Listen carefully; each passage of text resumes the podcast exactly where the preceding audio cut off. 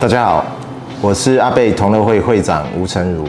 接下来我们在第二季的内容会有更进一步的去解构阿贝的产品线。那希望经过这些影片的介绍，呃，大家可以对于阿贝整个产品还有酒厂精神的脉络有更进一步的认识。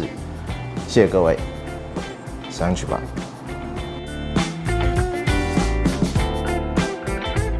之前我们有有分享过要为 A 十七做一集专辑哦，那在这边我们就跟大家分享 A 十七的故事。在一九九七年格兰杰入主阿贝之后，就是他收购了阿贝这个酒厂之后，他开始去做的一个第一款的普饮款的装瓶哦。以目前来讲，呃，有资料可循的是在呃一九九七年第两百五十三天。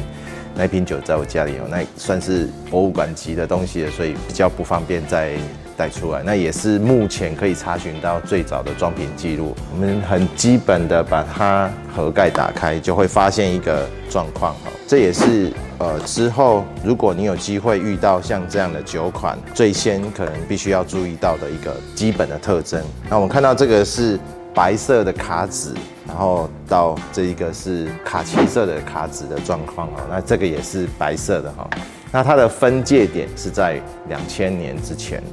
那我们知道 A 十七十七年，它是从一九九七年开始装瓶，一直到二零零四年才终止哦。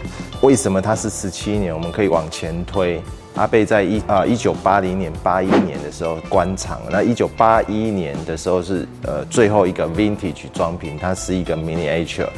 之后我们也会做介绍。一九九七年往前推十七年，一九八零，所以像这样的酒款，它装的东西都是在一九八零年，甚至在更早之前的一些威士忌哦。所以这个很重要，这知识点也很高，所以要一直装到二零零四年的时候才停止。所以你中间一九八一到一九八三，它曾经有过手到另外一家公司，但是只有进行少量的蒸馏，但是。目前为止并没有产品出现哦，那所以我们可以舍去不去计算，所以我们还是把它定在一九八零年。那二零零四年它装瓶的东西就高达二十四年、二十五年的酒体哦，所以如果以当时的产品来讲，它是算是很佛心的。那它为什么会终止？之后我们会在 Serendipity 那一集我们。再来好好介绍。讲到 S 七，我们一定要提到的点就是，如果你很认真的去研究 S 七从一九九七年到二零零四年这个产品的品码这个脉络，你就会发现我在二零一八年发表那个品码的秘密那一张手绘的图版。那我们在之后也会做一一集的专题介绍解构，让大家。明白酒厂在瓶身上面烙印上去，或者是雷雕上去的数字到底在说什么？回到 S 七上面，我们必须要一起呃介绍的就是 Serendipity 以及这一款 Blasta。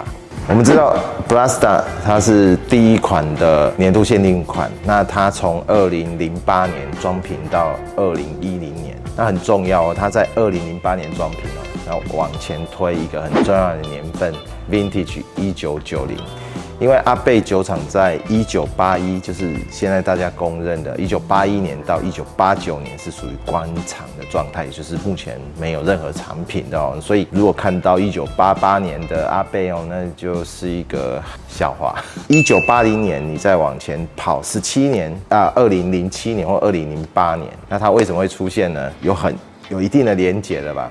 可以联想到，而且尤其它也是所谓的低尼美、低 ppm 的尼美表现。那 Blasta 也是二零零八年的时候，它在它的盒装的背标有明显的标示，它是八 ppm 的一个产品哦。所以这样子的连接够清楚哈。那为什么它会出现呢？之后我们在年度限定版的介绍，我们会继续介绍阿贝的历史。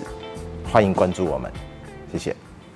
对于阿贝相关的小故事，或者是阿贝的产品，想要多进一步的认识，呃，欢迎关注我们 UCH 频道以及阿贝同乐会，再帮我们按赞、点阅、加分享哦，拜拜。总算可以喝一杯五十桶了，上去吧。